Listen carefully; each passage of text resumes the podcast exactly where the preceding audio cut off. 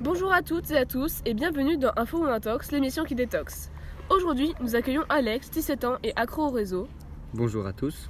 ainsi que Henri, 32 ans et un peu plus sceptique sur le sujet. Bonjour, merci pour l'invitation.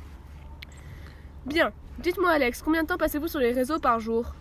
Euh, je ne sais pas exactement, je dirais peut-être aux alentours de 3 ou 4 heures par jour. Je vois. Et vous Henri? Euh, moi, moins d'une heure.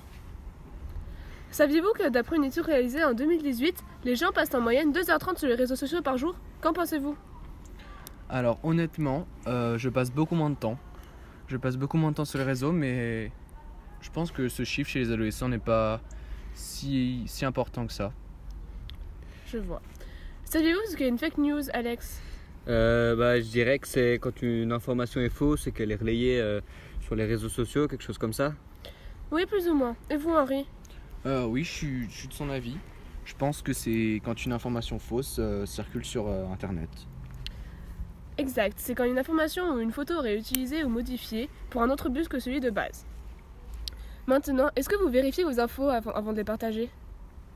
Euh, moi, pas du tout. Je fais plutôt confiance aux réseaux sociaux. Euh, Je vois pas vraiment pourquoi les gens publieraient des fausses informations. Alors, euh, je, je fais quand même confiance en tout ce qui est Instagram, euh, tous les réseaux euh, de ce type. D'accord. Et vous Henri? Alors moi, euh, je partage pas beaucoup d'informations sur les réseaux, mais quand c'est le cas, je, je vérifie mes sources et je fais un minimum attention. En effet, c'est un très mieux réflexe. Vérifier ces infos avant de les partager est bénéfique et évite la propagation de fake news. Le fait, le faire c'est bien, mais bien le faire c'est mieux. Savez-vous comment vérifier une information?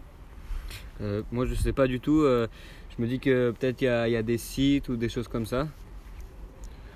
Euh, pour ma part, donc comme j'ai dit précédemment, euh, je vérifie mes sources et puis en fonction de, de l'importance de l'information, je fais attention avant de la partager simplement. C'est bien. En effet, il est en effet aujourd'hui difficile d'être sûr à 100% de la fiabilité d'une information, mais certaines sources sont très fiables. Merci à tous, espérant que vous vérifierez la prochaine fois avant de la partager.